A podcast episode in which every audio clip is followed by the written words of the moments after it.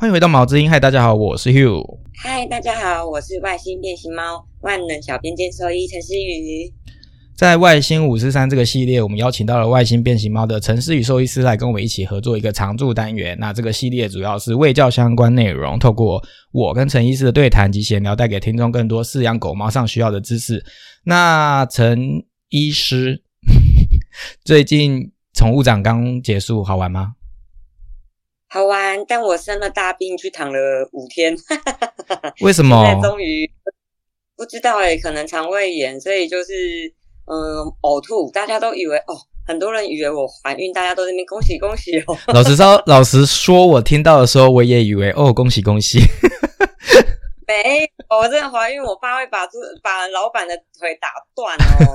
我就会哎立马变成残。城市可以停车位了。想说这么忙碌的参展生活中，还顺便生了个小孩，也是蛮厉害的啦。那真的是很有力气呢。所以那最后那个我们上次许愿，就是最后只剩看板跟你，然后填那个单子有达成吗？填那个预购单。有有啊有啊，就是填那个预购单，最后就是因为有人包了十包的鸡肉，结果有人要来买的时候，就整个扑空啊，所以就有填到。所以真的有，就是有。被买光就对了，对啊，蛮开心的，很多人都被青蛙吓到，然后但又害怕又开心，就是还买了不少。就是青蛙本人其实真的是蛮万圣节的，但是好像大家的宠物都还蛮爱的，所以大家有机会可以去呃外星探变形猫看看青蛙娃娃本人。那呃就是嘿，你说。娃娃很可爱啊，但大家很害怕。就是教大家一个方式，就是你把头盖住了，一切都会好很多。娃娃还没有变成干之前是蛮可爱的啦，但是它变成干之后，要用可爱形容吗？我就有点不太可以告诉大家。我觉得它被封之后比较可怕，它它它前面有可怕。那那个就是在宠物展有什么发现吗？就是从第一次，哎，你们这个品牌第一次参加宠物展嘛，然后有觉得有什么？有趣的事可以分享吗？真的是车水马龙哎，完全挤不出来。我们要去上个厕所也都没有办法出去。然后好多人带球蟒出来哦，很开心的，很像在那个呃六，就很像去那个野生动物园之类的。对对对对，那个不是一次拍照要三百块，然后我一次给他拍了十，就省了三千呢，觉得超开心。所以那个都是他们的宠物哦。对啊，对啊，就是呃，有些人嗯，参展人的宠物。特殊宠物就是有蛇啊、陆龟啊，然后一些是养雪貂、蜜袋鼯的，都有带出来散步这样子。哦，那那个除了这个以外，还有什么有趣的事情吗？就很多猫居然都可以出来，我本来以为猫真的就是不适合带出门，因为会很紧张。嗯，但有些猫真的是被主人抱着，直接在展场里面这么吵，它也可以在睡觉。真的耶！我上一次去宠物展的时候，也看到超多，嗯，就是带猫的人，然后也是觉得哇，好神奇哦！就是传说中带不出门的，其实也是蛮多很温顺的，像狗一样的猫们这样子。对啊，我就觉得我在旁边看了一把冷汗，但是猫自己都好像蛮爽的。然后，然后，所以我就想说，好像讲不出口，跟他们说这样子，猫咪会很紧迫，因为猫咪感觉超放松。其实我觉得，嗯，开心还可以会死。一直吃这样，我觉得宠物展还蛮妙的。就是一般人以为宠物展可能跟什么电脑展啊，有的没的一样，就是去买东西。可是其实我觉得，像是很多宠物展都会很像是，就是就是什么狗友们的交易啊，或者是猫友们的联谊活动。因为我上次去的时候就看到，什么每一个品种都有他们自己的小小那叫什么协会吗？或者是他们自己的呃爸妈会，然后就会在那边聚集，然后拍那种团体照，然后就超妙的。就还蛮可爱的啦，但是这次我觉得，对是就是都没有发生任何的伤害，因为我其实当一个兽医，我还是真的蛮紧张，会以前有那种兔子啊，或是猫咪被狗咬，但是现在大家都。我觉得主人的素养也有提升，就是大狗的，他们绝对是会牵紧，就是他们的牵绳会拉很短，然后不会让他们这样子随便跑来跑去，也没有人放狗在那边跑，所以我觉得就是这次就还蛮 peace。我是觉得对我对宠物展的想法有点翻转，就是它是真的很多人，但是大家的素养都蛮好的，然后宠物其实一直有在观察宠物的感觉啊。如果真的受不了，或是有些大狗真的太兴奋了，其实主人也不会硬要逛，然后也会把它们拉得很紧，就不会去伤害到其他动物。我是觉得比以前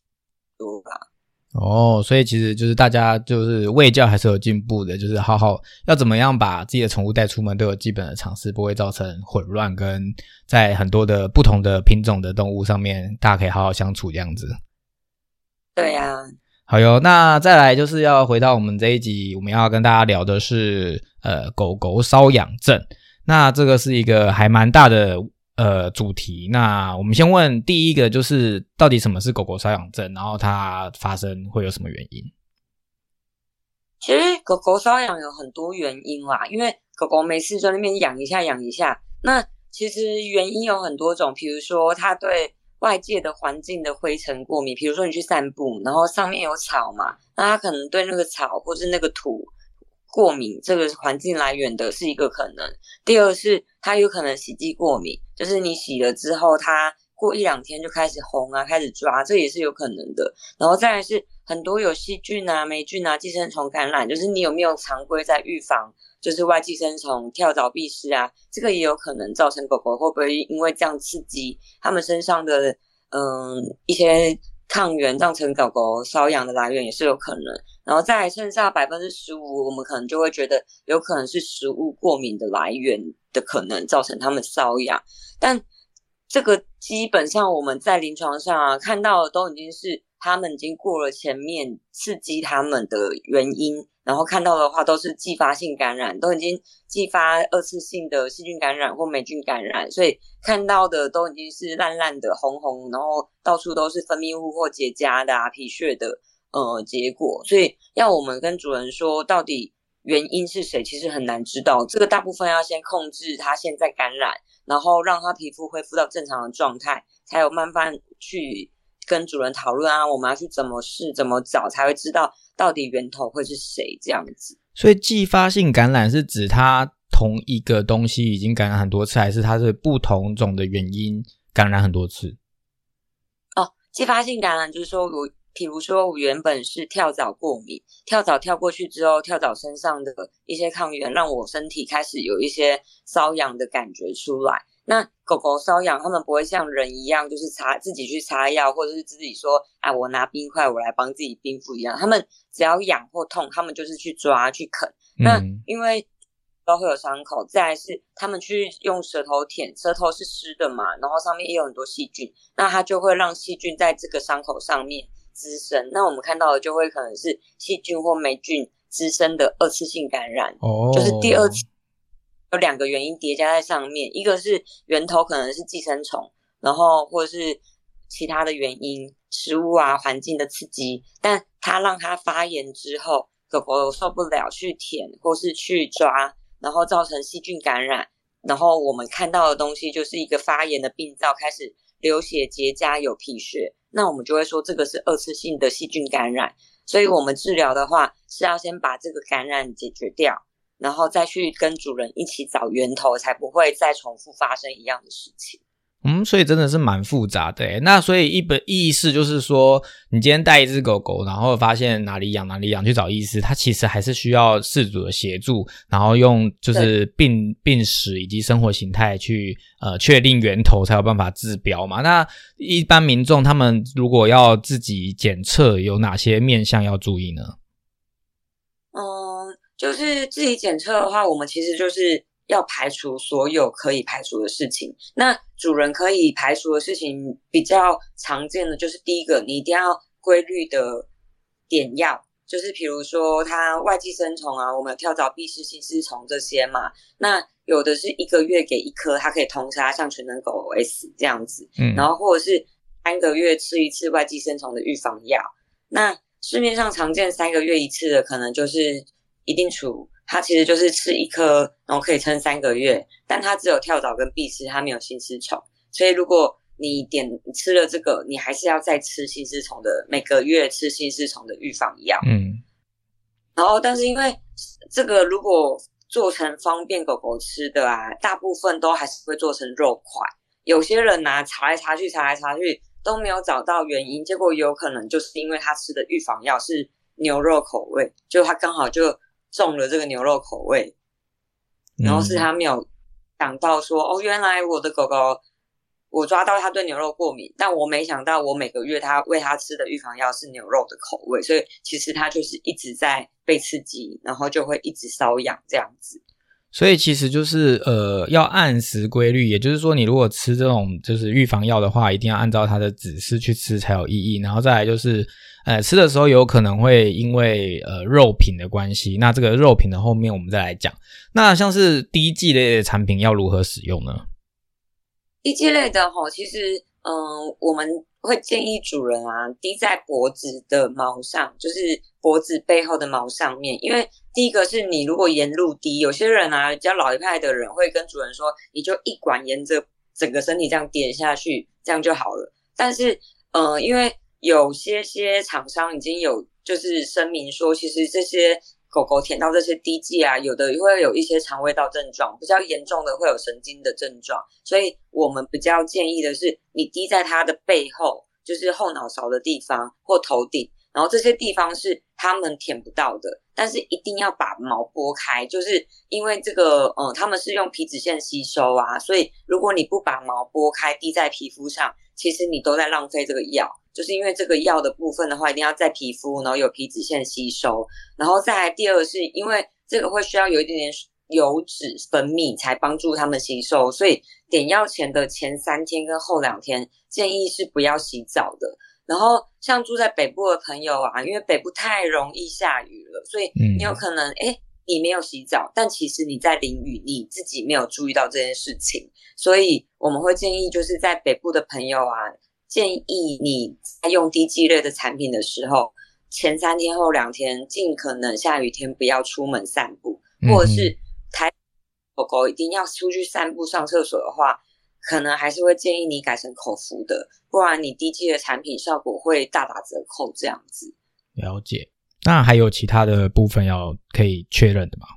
就是这个部分的话，当然是散步的场所。我们其实除了嗯，有没有按时啊？点那个新丝虫、外寄生虫做排除啊？然后第二个是，我们会问主人，他走路的路线上面有什么？比如说，你都是走柏油路吗？还是你们会去草地？就是草地的话，其实就会很多小虫，然后再是草地会有花粉，会有泥土。那如果它其实是对这些环境的粉尘过敏，或是一些小虫过敏，那我每天都去草地，其实我就是有可能增加环境过敏的原因。所以其实它散步的路线也很重要，因为它散步的路线有可能增加它过敏源，所以我都会请主人，如果可以的话，尽可能只走柏油路就好，因为这样子的话，柏油路至少我们不会有花花草草啊，一些花粉过敏的机会增加。有些狗狗就是对对。草地过敏，那所这个最明显的就是我去草地玩完之后，我四只脚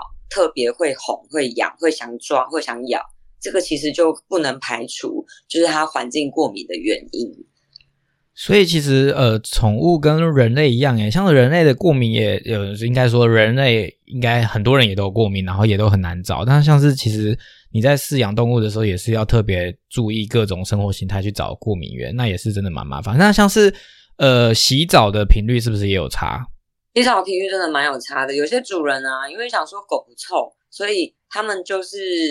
嗯，然后他自己又忙啦，所以他可能三到四周或是一两个月才洗一次。那个就像人很久没洗澡一样，我可我们人可能三天，我们就会觉得头好像有点痒，会油油的，想要抓。那狗狗这么久没洗澡，就算它没体味啊，其实它身上的油垢也会让它很不舒服，那它就会开始抓。那它可能没过敏，它只是因为油垢不舒服开始抓。但越抓他们会越爽，他们会开始形成一个，诶，这个好舒服哦，我开始抓抓抓抓抓。但抓了之后破皮。发对，就容易发炎破皮啊，然后就然后发炎破皮的肌肤就比较容易比较脆弱。那因为细菌跟霉菌啊是常在菌，我如果掉在这些发炎的皮肤上，那我滋生变成二次性细菌感染的机会就会增加。嗯哼，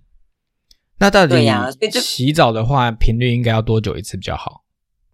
我自己觉得最少一周到两周要一次，看狗狗的状况。如果它真的体味没有很重的话，我是觉得最久两周，但比较好的话是周就一次。但如果嗯是有问题的皮肤，最好是可以再增加一些洗澡的频率。然后它洗澡的话，我觉得最多不要超过两周三次，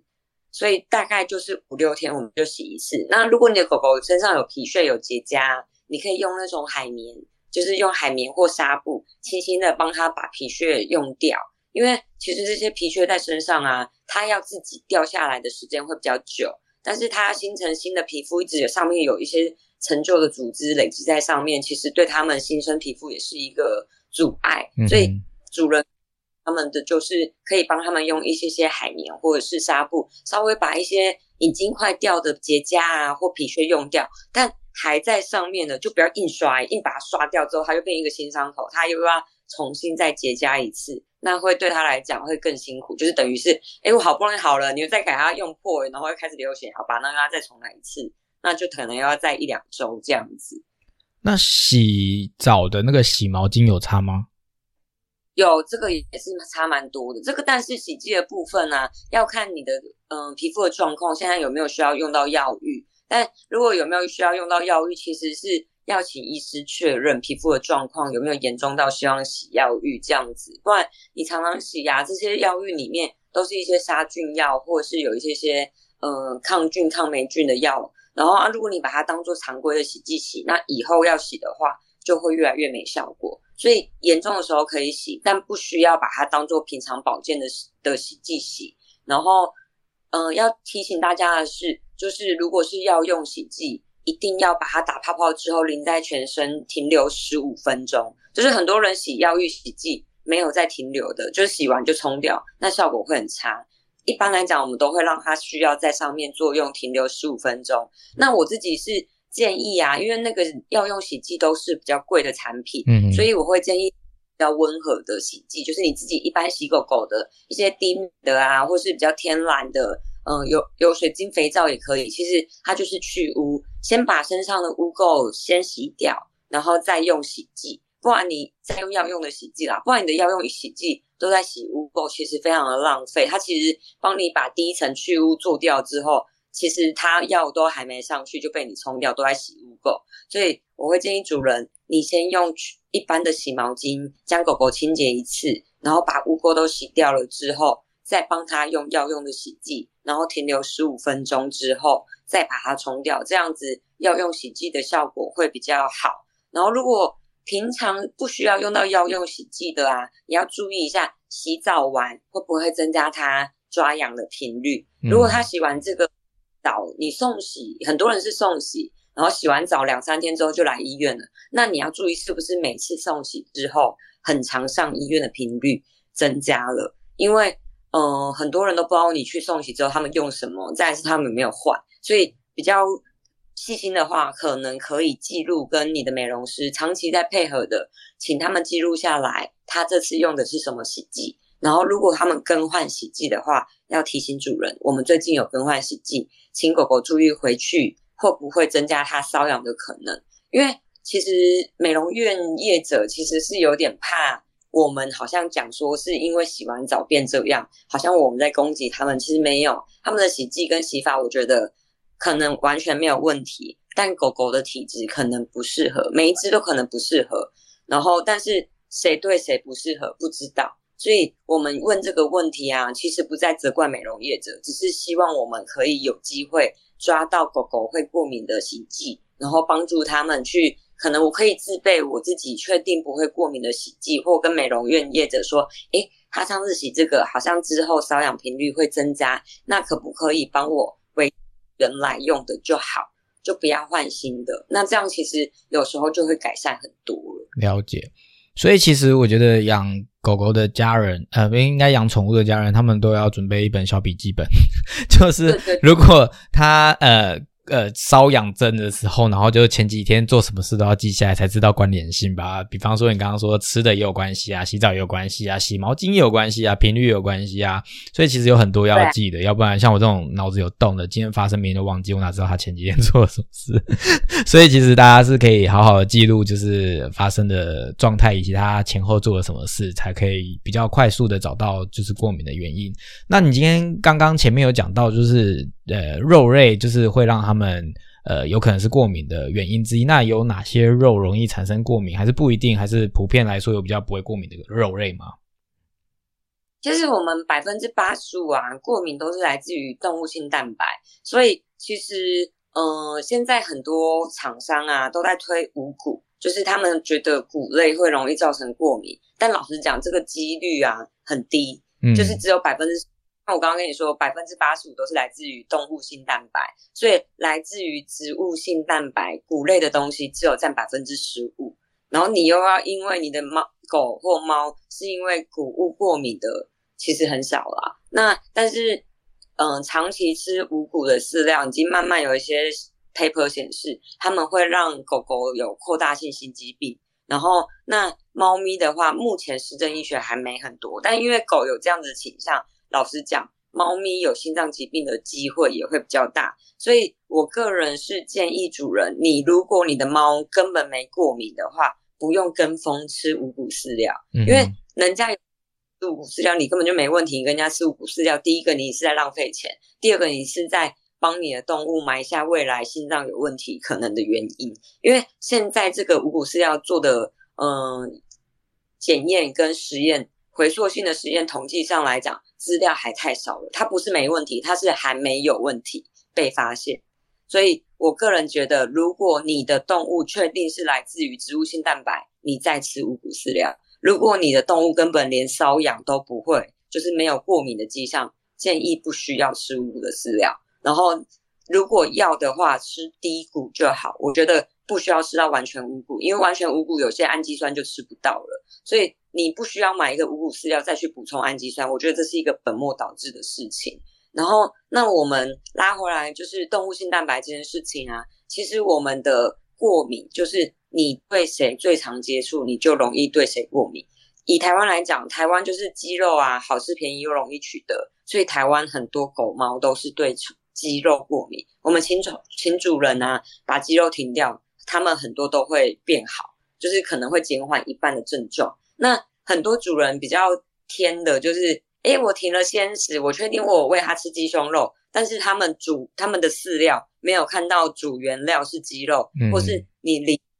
没有确，结果临时去拿一个鸡肉口味的，那等于就 还是在做一样的事情。所以其实如果你抓到了他对谁过敏，应该要从饲料、零食、鲜食全部都要改掉才有效果。然后那像我们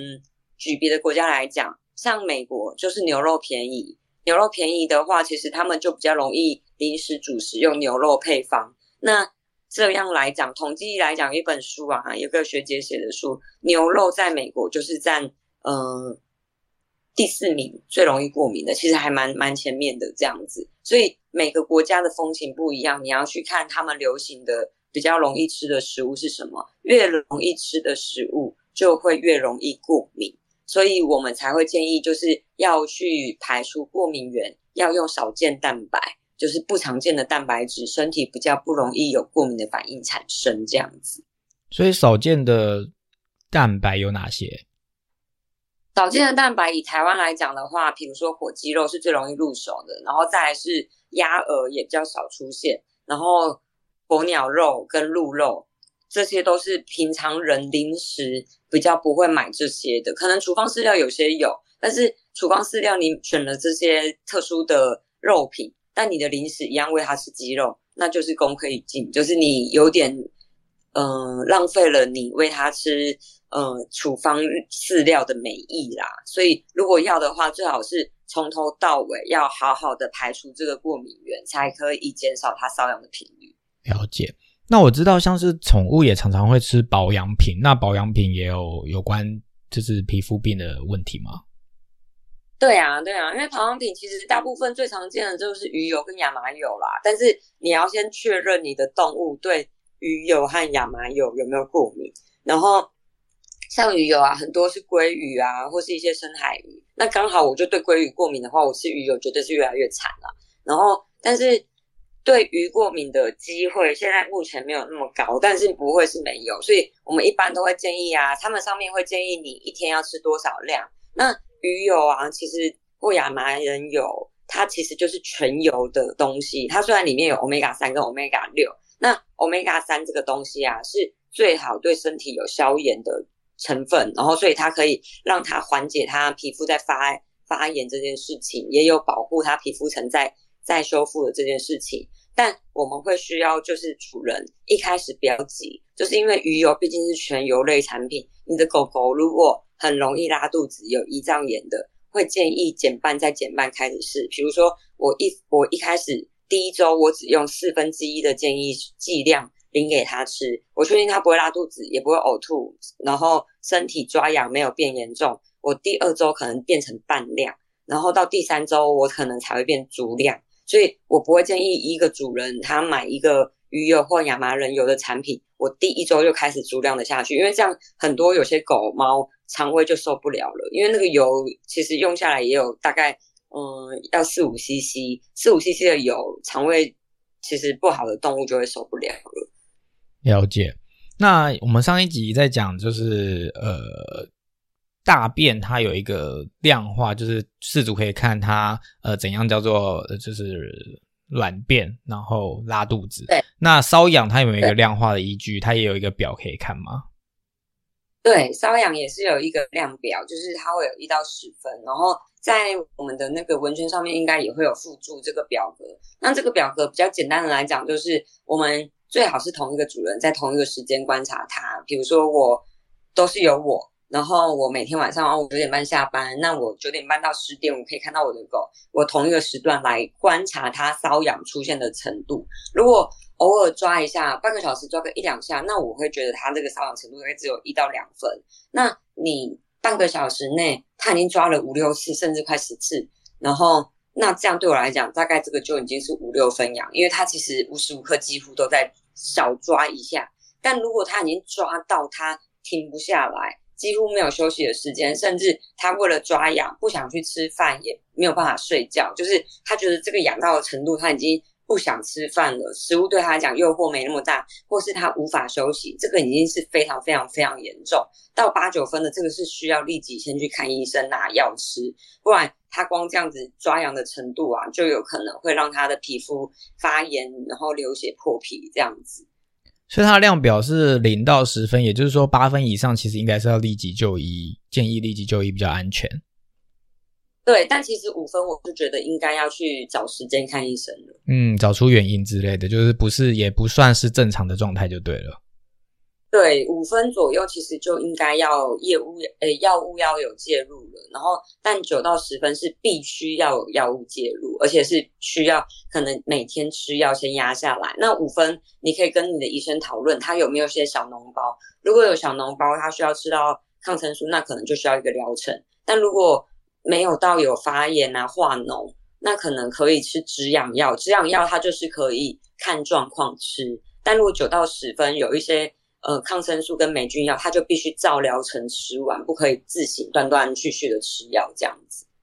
也就是说，其实所以狗狗它是不是食物过敏啊，或者是一定要吃处方饲料或停掉零食呢？其实应该是要先排除很多原因，比方说刚刚讲过的寄生虫感染啊，或者是洗剂啊，或者环境的原因，然后专业去找医师，然后来检查排除。那最然后最好的话是记录他们在做什么时候痒啊，然后看那个程度啊，然后所以再来才会到进入治疗皮肤炎。的阶段，那就是其实呃，刚刚讲的这些，就是如果你家里还有其他人一起养的话，那就是又是另外一个要控制的因素。因为也许你好好的就是照顾你的狗狗，但是其实家里尤其是长辈啊，他们或者小朋友，他们就可能就会乱喂啊，然后就是永远都找不出来，也是很麻烦。那再来就是对，那再来就是到治疗的部分的话，就要问说，那狗狗在皮肤病的时候会需要吃什么药？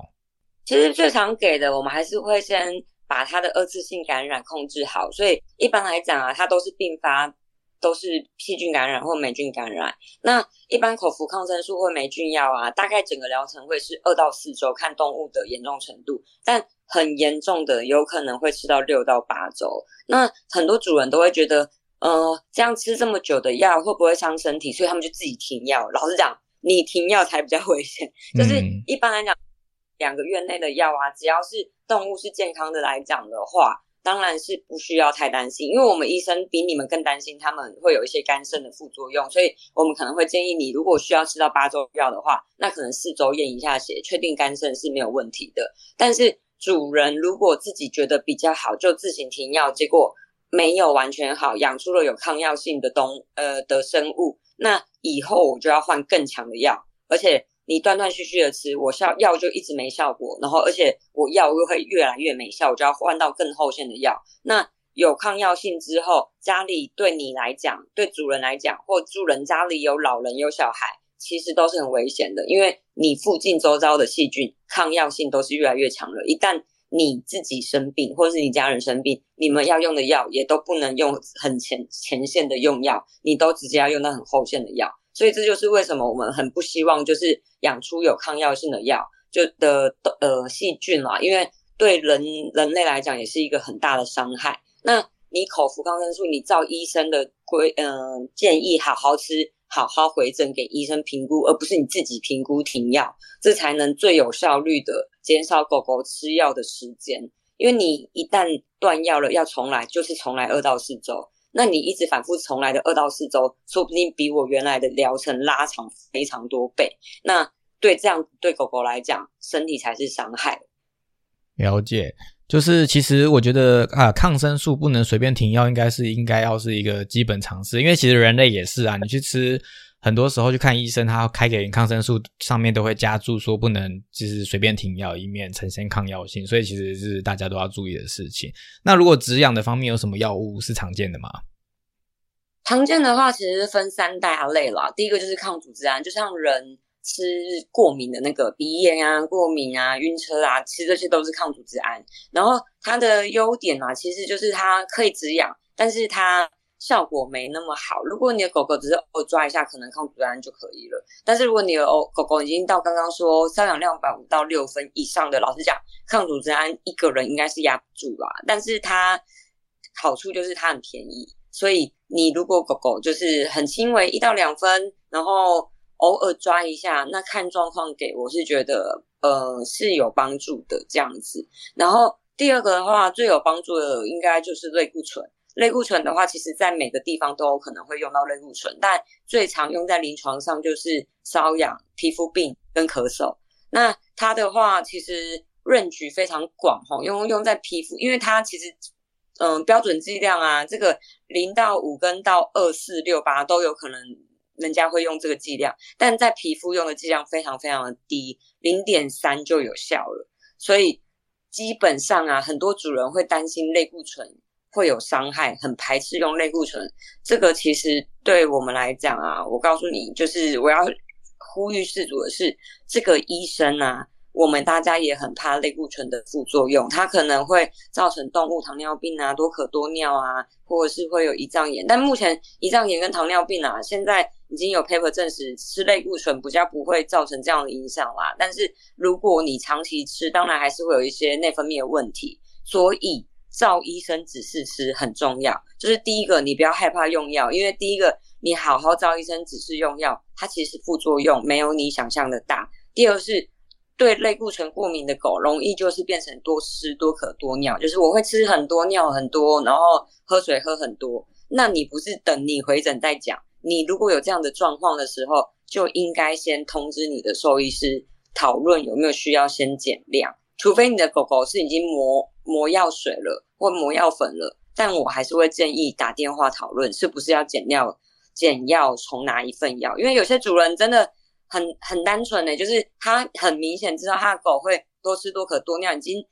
让他困扰到他很受不了了。但是他们回诊才讲，就是他们可能一周一次拿了两周药，但两周药吃完，他才回来讲说，其实他们就是到处尿尿啊，尿到很烦，然后一天要出去啊，但是没有出去那么多次，他就直接给我尿在家里，然后狂喝水，狂喝水喝很快又吐，所以其实这些。都是副作用，但这个都应该主人主动跟医师讲，因为我们来讲的话，我们一般在止痒效果的类固醇不会放到很高的剂量，但大狗跟对类固醇敏感的狗，这个副作用就会非常的明显，所以这个很需要主人对医生的信赖度狗，跟两个人之间的交流要很够，才能帮助动物少少一点副作用，跟有效控制它的瘙痒这样子。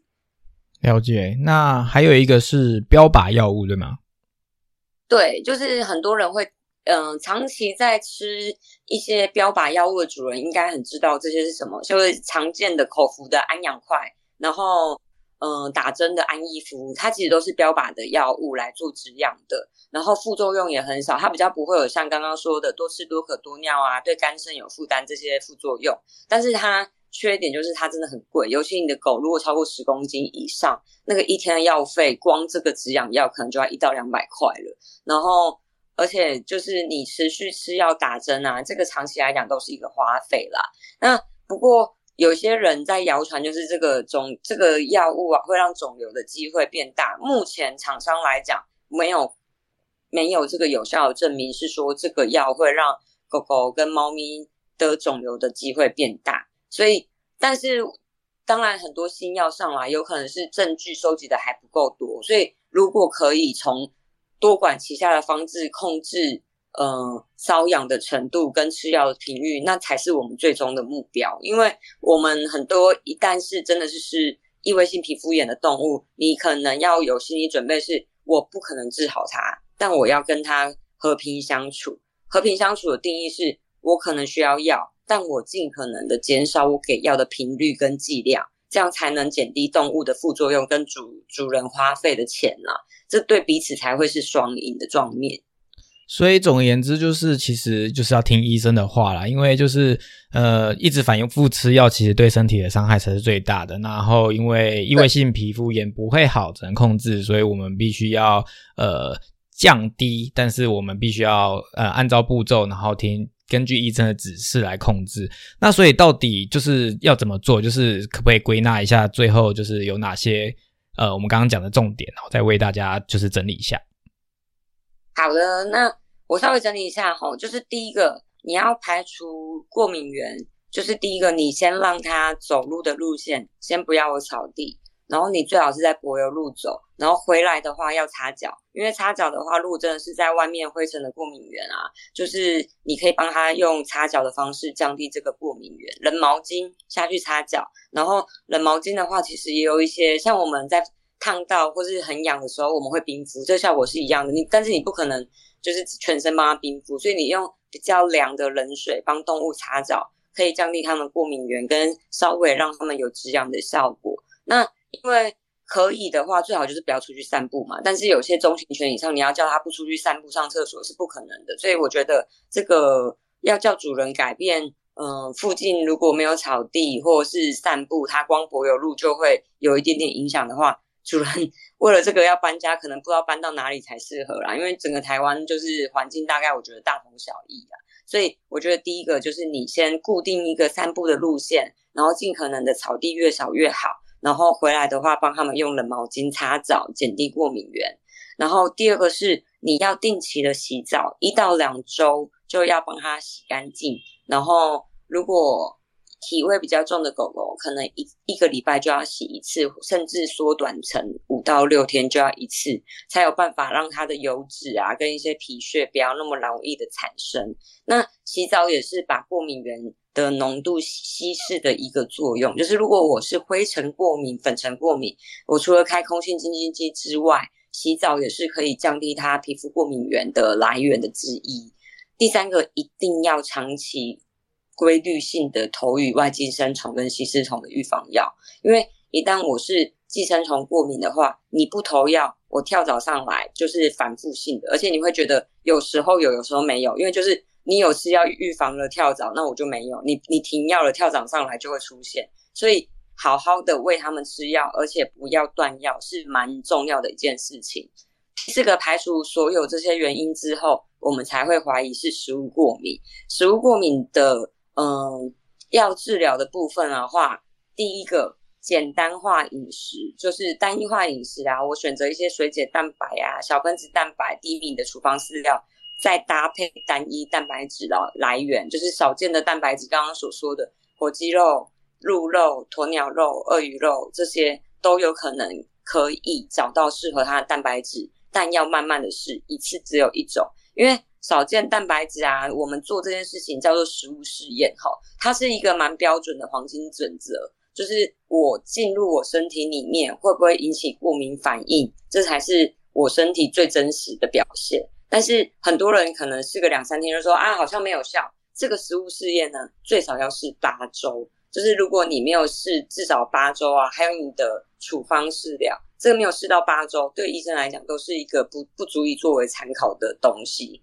然后中间绝对不能有其他副食品，就是家里的人要有一个共识，是我们现在要做这件事情，我们要帮助这只动物找出它有没有可能对食物过敏，所以全家人都要有人不可以偷喂动物。如果你偷喂了，就是会让我们这个示意化失败，它怎么样都找不出它的过敏源。那很多人会说，那我就抽血去验过敏源就好啦。其实这个我们在很多上课都不建议。第一个是体内跟体外啊。他们的反应是不一样的，我可能体外验出它会过敏，我进体内可能不会。然后第二个是过敏原测试，大部分都是送国外的。那送国外的话，他们的流行性的食物跟他们流行性的粉尘环境跟我们台湾是不一样的。所以你做一个过敏原测试，它上面写它对那个灰尘花粉不会过敏，但有可能对台湾的花、台湾的土地。的灰尘会过敏啊，可是他帮你做的是美国的，你就算验了六十种、一百种，但是有一半都不是台湾的东西。老实讲，你这个过敏过敏原测试其实是意义没那么大，但它一次就要六千到一万，所以我觉得我们个人会觉得建议主人先用食物来控制这个找出过敏源，因为这个便宜非常多啦，这个大概是差一百倍的价钱，然后。但是如果比如说你前面这些食物你都试了啊，然后你实在不知道它是不是有可能因为人的皮屑啊，然后枕头的羽毛啊这些过敏的话，食物你还是可以做过敏原测试，因为它是对食物的过敏源比较没有效，或者是嗯外来的不是台湾的，就是如果是国外的环境，那可能抓不到。但如果是台湾的环境，还是多多少少会有一些帮助。所以，如果你刚刚上述的几点你都已经排除，你好好做呃常规性的预防，你有让他好好洗澡，你有控制他走路的路线，你有做过食物测验了，但是他还是会瘙痒。但你有好好开空心清净机，然后有帮狗狗的抱枕啊、睡床啊、棉被啊定期做清洗，还是会痒。那我们就会怀怀疑是不是有可能他对自己的皮屑、对人的皮屑、对。枕头里面是鸭毛、鹅毛还是什么样的羽毛过敏的话，还是可以尝试性的做过敏原测试，但它不会是我第一个选择，因为讲出来还是第一个现实考量，费用真的太贵了，但实际带来的资讯量我觉得不够多，所以我觉得它可能不用摆在那么前线就花钱去做这个过敏原的测试，这样子。